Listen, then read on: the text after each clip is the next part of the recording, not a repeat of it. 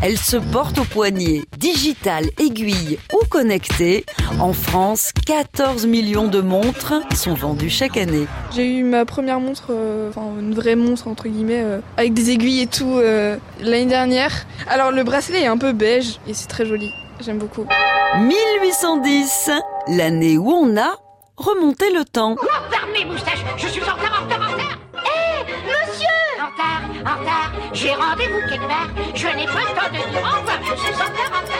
Jusqu'au XVe siècle, il suffit de lever les yeux pour avoir l'heure.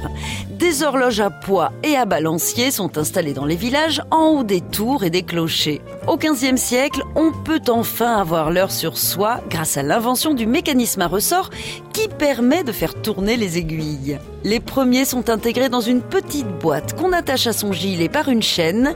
C'est la montre à gousset du nom de la poche prévue pour ranger la montre. C'est une révolution. En ce qui le concerne, le voyage a été instantané. Mais sortir et ranger sa montre en permanence n'est pas très pratique, d'autant plus quand on est une femme et qu'on ne porte pas de gilet. Ce qui fait que sa montre indique une minute de moins que la mienne. En 1810, Abraham Louis Breguet conçoit un bracelet qui donne l'heure pour la reine de Naples, Caroline Murat, sœur de Napoléon Ier. Il a fait un bond d'une minute en avant et il est arrivé immédiatement à l'instant où nous sommes. Considérée comme un bijou féminin, la montre ne s'attache au poignet des hommes qu'à la fin du 19e siècle. Les premiers modèles sont destinés aux militaires et aux aviateurs. Une moche, j'en ai déjà une et je la mets pas vu qu'elle est moche. Non, non, non, non, je vous assure, elle est vraiment, vraiment très moche. La dernière fois, je me suis fait raqueter dans le métro. Le type a vu ma montre, il s'est barré en courant.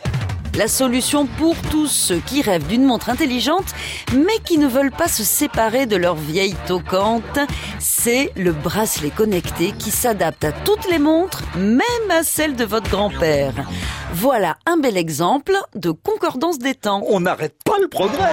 Si c'est pour me demander l'heure, il est moins 10, les gars. À retrouver sur FranceBleu.fr.